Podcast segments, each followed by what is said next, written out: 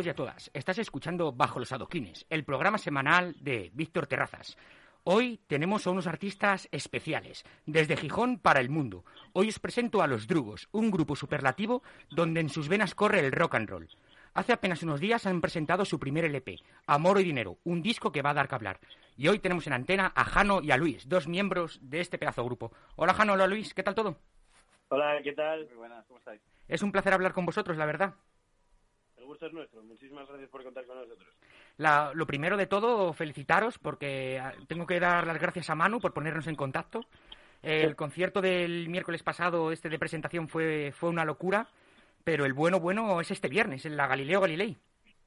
Claro, claro, este viernes es el concierto de presentación oficial para, para todos los públicos en Galileo y le tenemos unas ganas, bueno, te puedes imaginar, estamos que no, estamos que no lo creemos. Completamente, la verdad. Lo primero de todo, ¿y eso? ¿Qué tal estáis? ¿Cómo, cómo os encontráis? Muy bien, perfectamente aquí, muy con muchos nervios, con muchas ganas, pero, ilusionados.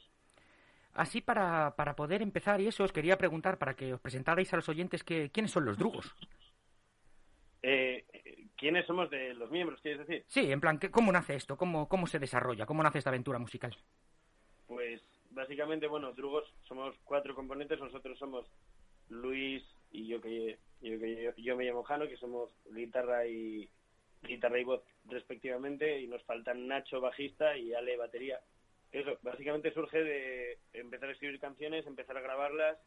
Cuando nos quisimos dar cuenta, eh, teníamos un EP y dijimos y, un producto eh, y un proyecto por el que queríamos apostar. Entonces dijimos esto hay que enseñárselo a la gente. Eso fue hace ya casi cuatro años. Sí. nuestro primer LP, como nuestro, perdón, con nuestro primer EP Mala Puntería. Sí, completamente, porque llegasteis, vosotros los cuatro sois de, Gijón y ya venisteis aquí a Madrid y aquí es donde empezasteis a desarrollar esta formación, ¿no? Eh, bueno, en realidad ya, ya estuvimos, bueno, empezamos a tocar en 2018 y estuvimos ahí un año prácticamente tocando sobre todo por Gijón. Ya habíamos dado con la presentación de Mala Puntería algún bolito en Madrid y tal, pero bueno, fue sobre todo pues como a partir de 2019 cuando ya estábamos de cuatro miembros que somos, eh, ya estábamos tres en Madrid y empezamos a, a currar a fondo en ello. Sí, completamente. En el 2018 llega vuestro primer EP, que es Mala Puntería, y justamente en el 2020 eh, tenemos el de tenemos Todos tenemos problemas, que es vuestro segundo EP. Eso es. Y ahí está la gran canción, que es como yo os conocí, que me la pasó Manu y me parece una maravilla, de Mi abuela es Paul McCartney. sí, eso es, en ese, en ese pesta. ¿Y qué, qué os gustaría expresar con vuestra música o qué queréis expresar con vuestra música?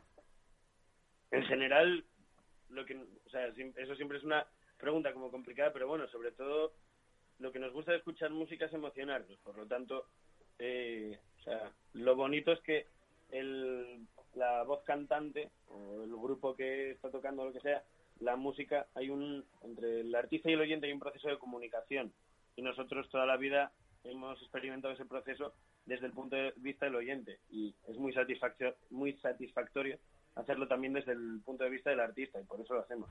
Entonces queremos emocionar a la gente, no más. Sí, además, me, una cosa de los elementos que más me sorprenden de, vuestro grupo, de los drugos, es la sinceridad de las letras. Es decir, son letras que al final eh, conectan muy bien con, con el público, con, con, las personas que van a escucharos, con vuestros oyentes, principalmente porque son letras muy sinceras. Yo creo que sí, puede, puede ser, puede, se puede decir que son sinceras, y creo. En, en general, yo lo que, o sea, achacaría esto mismo que había dicho antes a, la elaboración de las letras, o sea, de lo que buscan es transmitir algo, ¿no? Emocionarse, quiero decir, emocionarte no es solo hacerte llorar de la emoción de lo bonita que es una canción, emocionarte es muchas cosas. Mi abuela es Paul McCartney pretende ser una canción que tampoco digo que te haga reír, ¿no? Pero que, bueno, que tenga frases simpáticas, que lo que te transmita sea, pues, no sé, distintos mensajes y todos, pues, eh, de una forma muy explícita, por una cuestión estilística, no por otra cosa. Y, y además creo que sobre todo la palabra es explícito, intenta ser honesto, por supuesto, claro, pero sobre todo explícito y sentido. Y además es que encima todo esto que comentáis lo mezcláis con ese tipo de, comedia, de ironía, eh, que al final lo que hacen es que los conciertos, los momentos estos, se convierten prácticamente en, momentos bastante especiales. Eh, perdón, perdón. Que al final también otro de los elementos que tenéis muy importantes es como todo esto lo mezcláis con la ironía, con, con, lo, con la comedia, y al final son letras que tienen un carácter bastante personal y que os dan un ADN bastante propio. Sí, puede ser, puede ser, pero aún así, sobre todo, en general, eh, bueno, eh, es que eh, mi abuelo es Paul McCartney, igual es una de nuestras canciones más conocidas, pero quizás no sea la más representativa. A mí, personalmente, me hace mucha gracia, pero no gracia de que me ría, sino que me resulta muy curioso cuando al final, pues eso, en nuestros conciertos todo el público canta Mi abuela es Paul McCartney en bucle y en realidad no es que no estamos parándonos a pensar que, lo, que en el fondo es una frase chorras, ¿no? De alguna manera hay algún tipo de comunicación, algún tipo de no sé, como que de alguna manera es un poco emotivo ese momento, porque es más cantar por cantar y cantar al rock y, y a la vida y a todo, ¿no? O sea, no sé. Completamente. Hay una de las canciones que vamos a reproducir para que los oyentes os pongan voz, que para mí es muy, muy representativa de, de, vuestro estilo, que es la que una de las canciones más escuchadas de este nuevo disco, que es Puntos Cardinales.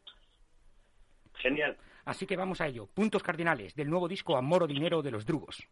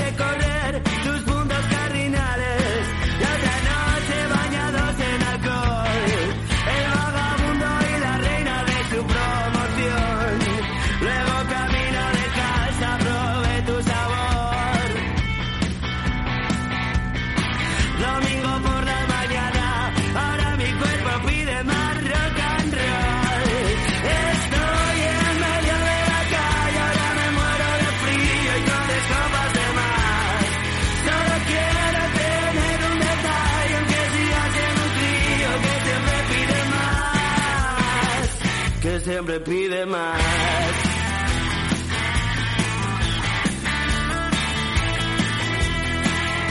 Quédate una noche más, no digas nada, ven, ya como si no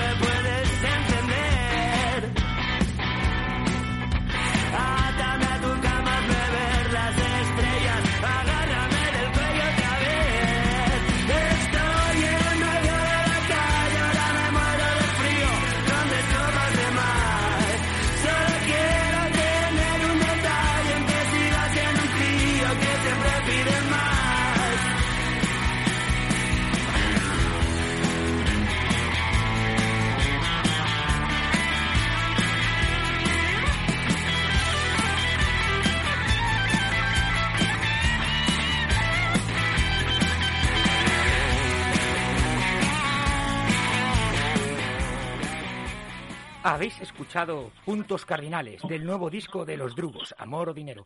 La verdad es que este, por ejemplo, me parece que es una de las mejores cartas de presentación que pueden tener los Drugos. Sí, sí, totalmente. La, verdad que ha tenido una acogida súper buena. Yo creo que representa un poco la, el rock and roll que nos encanta a los cuatro y que, bueno, aunque hay muchas canciones también de otros estilos, es como el, el palo del que partimos, ¿no? Y parece que a la gente está gustando, o sea que es genial.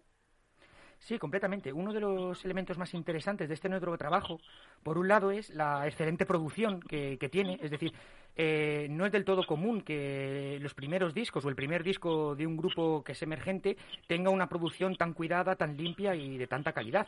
Pero es que además, eh, observando las diferentes canciones que, componen el disco, encontramos desde canciones más bluseras como Judas a un pop más melódico como Vuela o este, que por ejemplo Puntos Cardinales, que tiene ese toque de rock clásico tan, tan muchas veces español. Sí, bueno, muchas gracias por lo de la producción. La verdad es que es todo un halago porque los tres, bueno, los cuatro discos que tenemos en, en Spotify los hemos eh, producido entre nosotros, con lo cual muchas gracias. Y sí, eh, lo que, lo que dices totalmente, intentamos pasar un poco por diferentes estilos que nos encantan, no centrarnos en uno solo. Y nada, pues justo lo que has dicho, eso, el pop melódico, el blues, el rock and roll, todo eso. Estuve, justamente cuando estaba preparando esta entrevista, estuve leyendo, no recuerdo ahora qué página, creo que Crazy Minds, en la que comentaban que, si no recuerdo mal, llevabais ocho conciertos llenos consecutivos en diferentes locales de Madrid. Eh, sí, eso es cierto. Sí, perdón, perdón que te, he cortado. Sí, no, completamente. Eh, lo que te quería preguntar era si en algún momento creéis que, que todo esto podía, podía suceder. Eh, el tema de los soldados, ¿quieres decir? Sí. Bueno, eh, todo, no sé, todo depende en qué momento se haga la pregunta. Igual en el momento tampoco nos sorprendió tanto. En el momento, por ejemplo, yo creo que el más especial de todos esos fue el último. Porque los soldados, sobre todo, aunque, pues eso, siempre mola poder decir que has agotado entradas y tal, pues al final eran todos por temas de, bueno, de restricciones del COVID y tal. eh, yo creo que el que más ilusión nos hizo a todos fue el, el de Siroco, el, el pasado 23 de octubre en Siroco, porque ese sí que no nos lo esperábamos para nada, que bueno, era, eran 110 personas y no entró, o sea, y no podía entrar ni una más. Llegamos a un punto en el que había gente que nos estaba escribiendo porque quería entradas y no podía, o sea, de, decir que no que no se podía entrar. y aunque, aunque por mí, evidentemente, si a mí me preguntan si loco entran todavía más de 110 personas y estamos hablando de una cuestión de normativas, por mí, vamos, yo metería todo el que todo el que pudiera, pero eso, en general es, hace mucha ilusión y no te lo esperas, y más aún si piensas que todo esto son canciones, o sea, si nos remontamos a tiempos de, de empezar a idear el primer EP, ¿no? Ese mala puntería, si le dices eso a Luis y al Jano, que en ese caso éramos los que estamos haciendo más ese trabajo, de estar grabando referencias en la habitación de Luis en casa de sus padres, que íbamos a acabar agotando entradas en Siroco, pues no, no nos lo hubiéramos imaginado. Mucho menos estar presentando nuestro primer disco en Galileo. No, completamente. Yo, por ejemplo, para como anécdota personal, yo intenté acudir a, a Siroco, pero como todo en esta vida, siempre acudo tarde a las cosas. Y, y, justamente no, no pude, no había entradas disponibles ya y, por ejemplo, ahora, por eso quería recordarlo, porque no sé si ya todavía quedan entradas, pero para este viernes, que va a ser una auténtica fiesta de la presentación de Amor o Dinero en la sala Galileo Galilei. Sí, todavía, todavía quedan entradas, pero apresuraos, por favor. sí, hombre, por favor, que tienen que pagar el alquiler estos chicos. Eso es.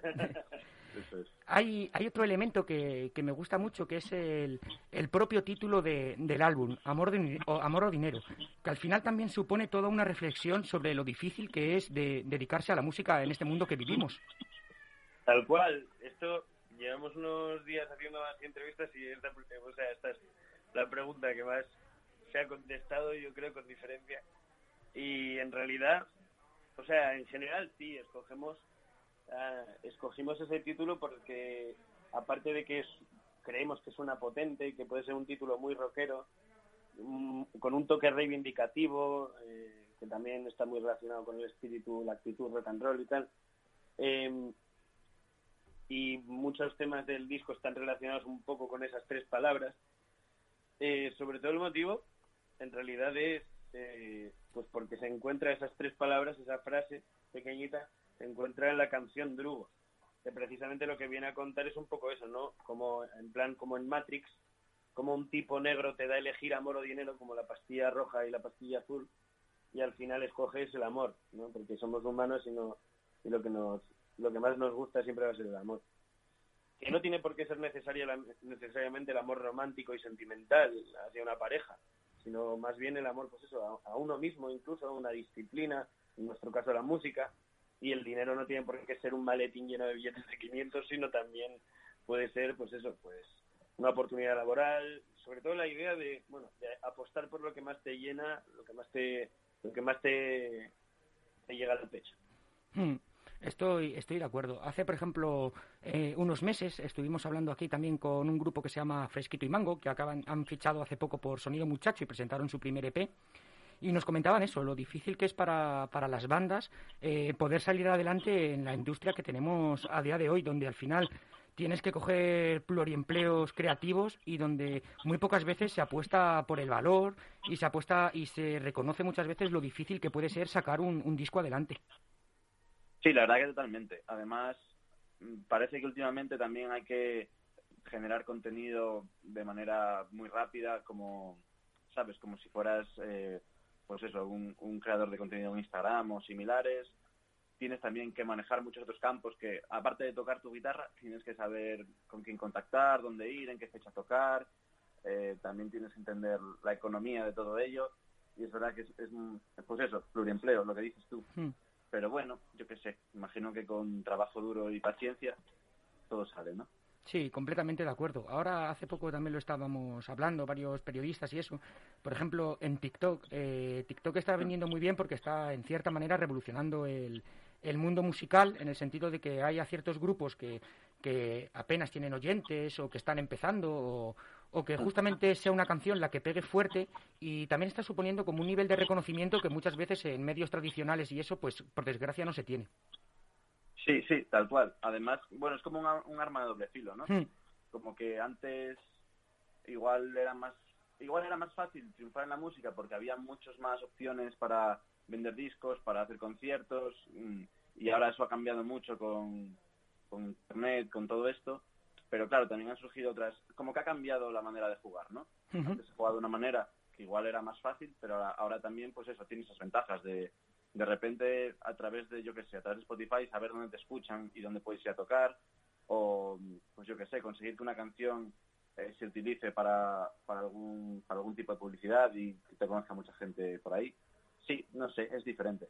Sí, lo malo que comentas es eso, que una cosa, lo que comentabas antes, que una cosa es eh, tener un TikTok, subir canciones o incluso dar el pelotazo y otra cosa es que se consideran a los músicos ahora como co- creadores de contenido continuo en las redes, porque eso es un error, en plan, esto, esto no funciona así o no debería funcionar así. Claro, sí, sí, total, totalmente. Ahí, Y- sí, continúa, Perdón, perdón. continúa, No, continúa. No, nada, iba a decir que, que, que sí, que es un poco así, pero bueno, que, que habrá que aprovechar los, beneficios que nos aporta y sortear como podamos las, las dificultades que nos plantea, ¿no? Hay, hay una cosa que me parece que me parece interesante que, se sepa.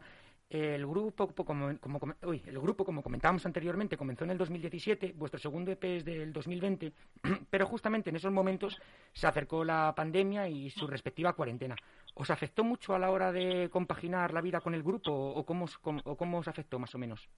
¿Nos estamos refiriendo a la cuarentena o a la pandemia en general? A la cuarentena del 2020. Pues mira, la cuarentena mm, no lo, no lo olvidaremos nunca porque no- nuestro primer EP, mm, nuestro segundo EP, perdón, salió, si no me equivoco, el 4 de febrero el 5, o sea, va a hacer justo dos años ahora. Eh, lo presentamos en Costello, en la, la sala, ya desaparecida sala del Costello. Eh, luego llegamos a hacer una presentación en Gijón a finales de febrero y nada, al nada, eh, pues todo el mundo encerradito en casa y, y demás. Eh, no sé, en general aprovechamos aprovechamos para hacer para estar activos en Instagram, subir vídeos tocando, montarlos a distancia y demás. Sobre todo por, bueno, también por nosotros, o sea, para empezar por nosotros porque no deja, de- no deja de ser un momento en el que, joder, son todo el rato, o sea, todo el rato en casa te aburres evidentemente y también pues por hacerlo más llevadero tocar aunque sea en la distancia, ¿no? También hacíamos eso por igual por la gente, porque creíamos que a la gente le iba a gustar vernos, bueno, no sé, vernos hacer cosas con pocos medios, porque al final son, o sea, me refiero con esto a una eh, miniserie de vídeos que hicimos que se llaman Janústicos, entonces hicimos una edición de cuarentena como de 10 capítulos así, que eran todos rollo, pues, vídeo tocando, eh, algunos son la guitarra y voz, otros, no sé, pues con batería programada y, y coros, distintas colaboraciones, no sé, un poco, no sé, un poco la cosa de, no sé, de estar activos, pero por nosotros y por la gente que nos pueda oír, no tanto por eh, el tema de eso, de estar activos en redes sociales como tal. Eso. Sí, de que por, lo menos al final ha llegado un momento bastante difícil para muchos grupos y por lo menos aprovechar esta oportunidad para poder crear contenido y, y- y seguir conectando con los fans. Claro, y también pues aprovechamos mucho para maquetar muchas de las canciones, eh, bueno, muchas. Algunas fueron escritas durante, algunas de las canciones de Amor o Dinero fueron escritas durante la cuarentena. eh, muchas de las maquetas que hicimos salen de ahí, de la cuarentena, de tener mucho tiempo libre. Entonces en ningún momento paramos, aún estando encerrados en casa. O sea, nunca quisimos parar. Hacíamos hasta reuniones de decir, vale, en algún momento vamos a salir a la calle. ¿Qué hacemos? ¿No? Y ahí fue cuando empezamos a maquinar la posibilidad de hacer una, bueno, una sesión en directo como la que hicimos en el sótano y tal. Bueno, eso. Sí, al final es eso, aprovechar las oportunidades. Otra de las canciones que me parecen muy interesantes de este nuevo disco y además eh, tiene una colaboración con otro grupazo que es Nebraska, es Vuela. Así que vamos a reproducirla en directo y vamos a ver qué opinan.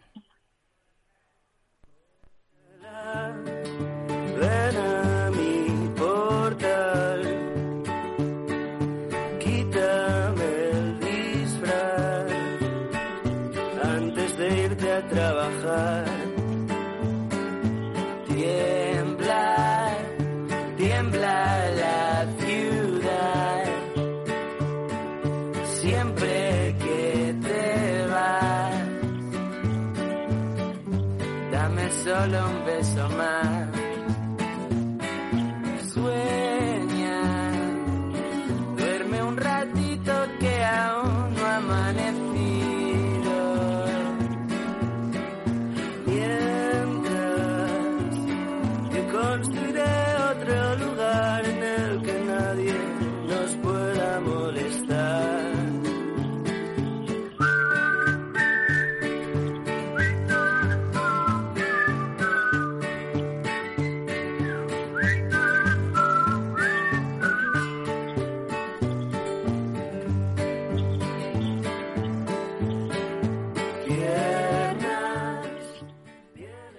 Habéis escuchado una parte de la canción Vuela, una colaboración con Nebraska en el nuevo disco de Los Drugos, Amor o Dinero.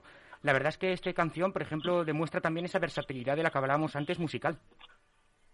Sobre todo, mira, esa canción, honestamente, eh, una cosa que pasa en el disco es que se habla del amor desde, se trata el amor desde distintos prismas, ¿no? El amor correspondido, el amor no correspondido, el desamor en cuanto a, con esto me refiero al amor cuando, cuando se acaba y tal. Y es una canción muy, igual no tiene tan, igual no tiene tanto que ver con lo que veníamos haciendo, que yo creo que puede guardar una relación con un- alguna canción anterior, como por ejemplo puede ser Pelos de Gato, eh, a nivel armónico y compositivo. Pero sobre todo es una- un tipo de canción que escucharíamos bastante porque, por ejemplo, es muy Beatles, es una canción muy de disco ahí en medio del disco, que no, no quiero decir con esto que sea de relleno ni mucho menos, pero una canción que se encuentra ahí en pleno del disco, en medio del disco, un disco de los Beatles o de o incluso de los propios Rolling Stones o de los Kings, yo qué sé. O sea, es una canción que nos gusta mucho, un, tipo de canción que nos gusta mucho escuchar. Y es un canto, pues eso, al, a la vida, a la luz, al, a la alegría. Y, y eso. Y, para, y no sé, nos, nos parecía bonito como en esa canción se repite en bucle. ¿No? La- lo que viene a contar esa canción es que es estar en un estado de gracia, estar muy bien y decir, no quiero bajarme de esta nube nunca, ¿no? Es decir, estoy, yo podría estar así de contento toda mi vida y ojalá, y ojalá estar así, es decir, en bucle, no quiero que esto se acabe nunca, ¿no? No quiero que este estado de ánimo se, va- se vaya nunca. Hmm. Como se dice en bucle, pues empezamos a hablar de la posibilidad de hacer como un canon y, y tal, rollo como el de God Only Knows, la canción de los Beach Boys, algo así.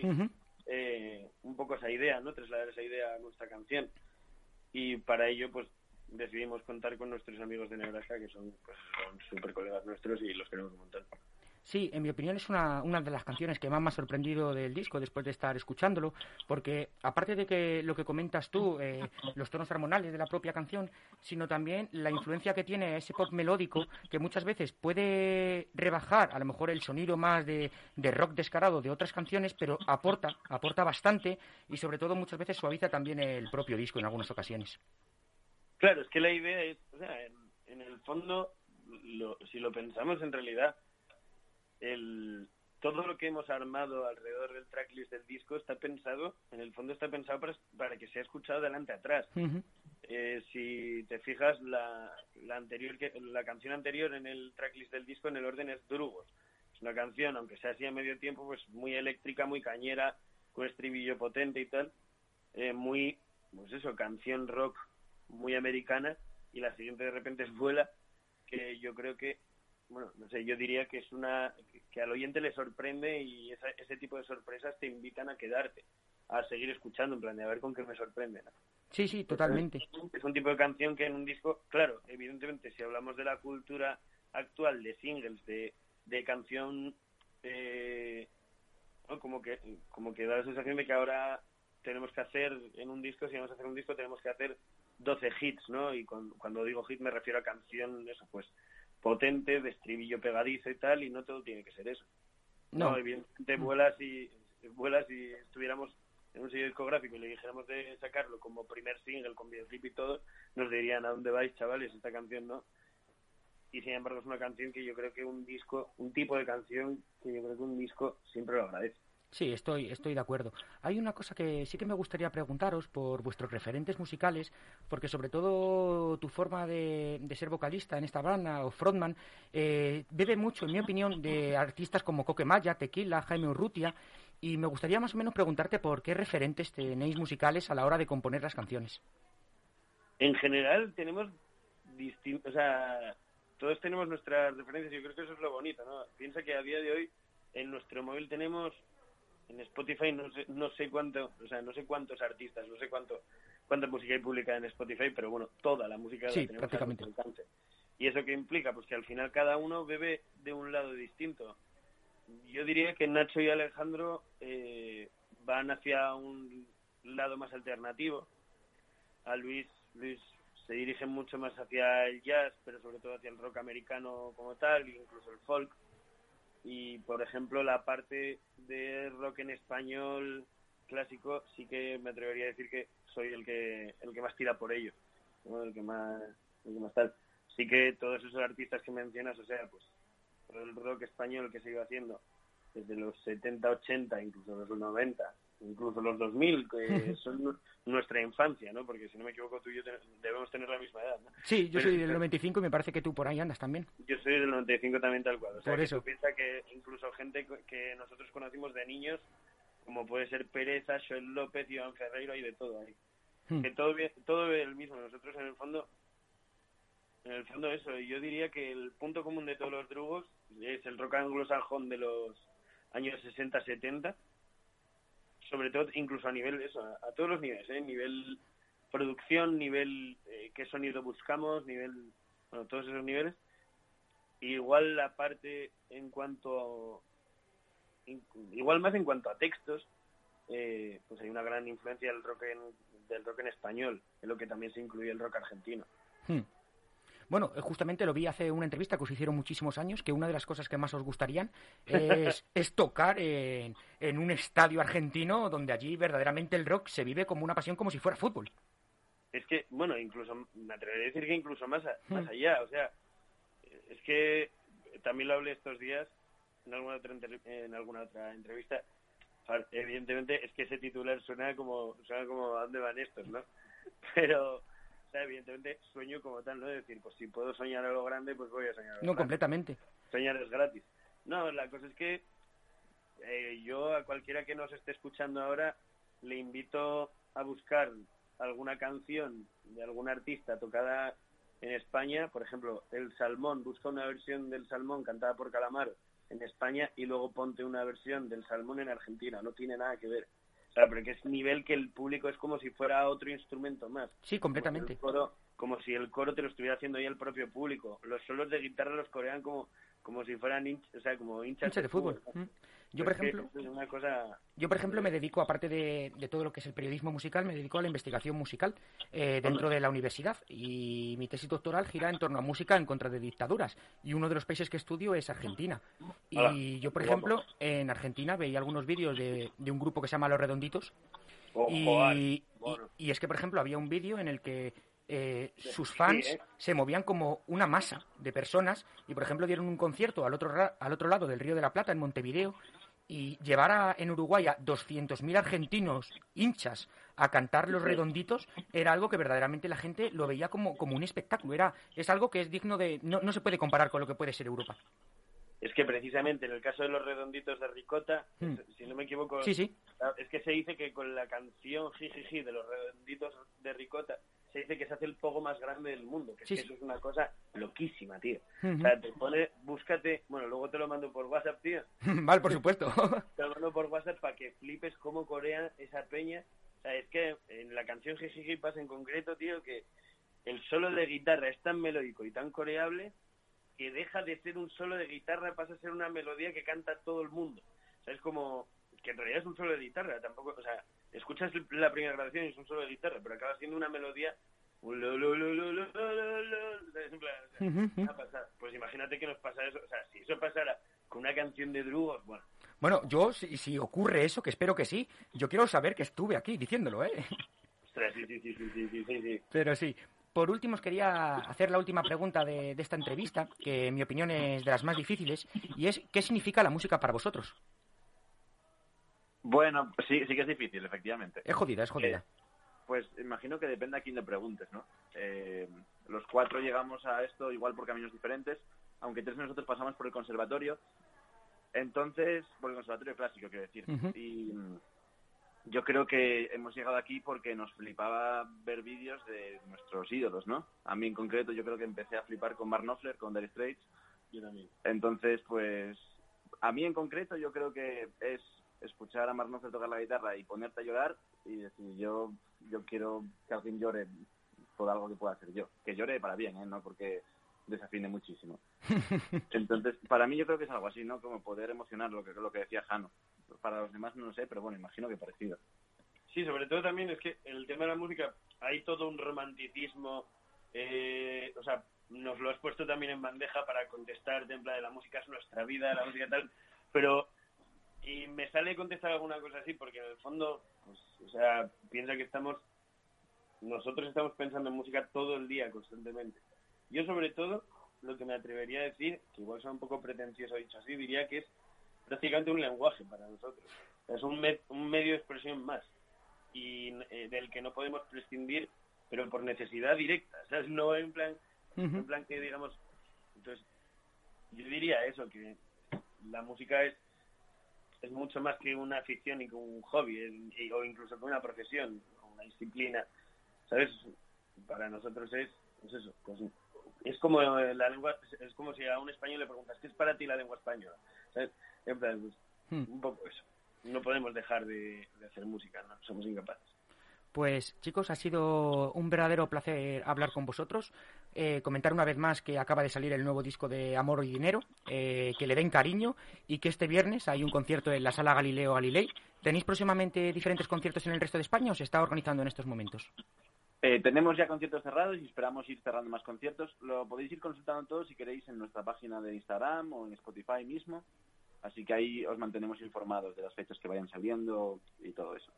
Pues ha sido todo un placer hablar con vosotros y como os comenté el último día, eh, a ver si coincidimos y os puedo invitar a unas sidras que esas van por mi parte y ya vosotros me decís si al asturiano que os llevo es bueno o malo. Así que No. bueno. No, Espero que con un cachopo también, ¿eh? Hombre, por supuesto. Un fuerte abrazo, chicos, y mucha suerte con todo. Muchísimas Gracias por contar con nosotros. Venga, Chao. Un abrazo. Y para terminar esta entrevista de los drugos, vamos a reproducir una de las canciones más espectaculares de este disco, Tu voz.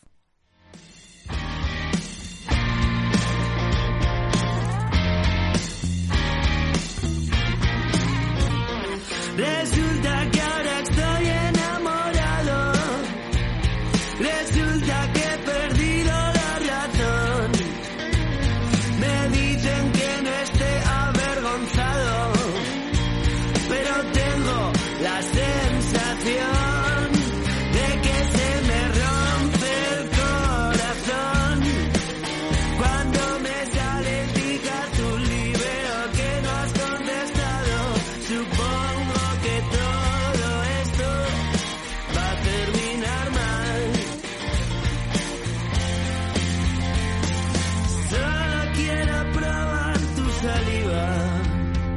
Mis oídos solo quieren escuchar.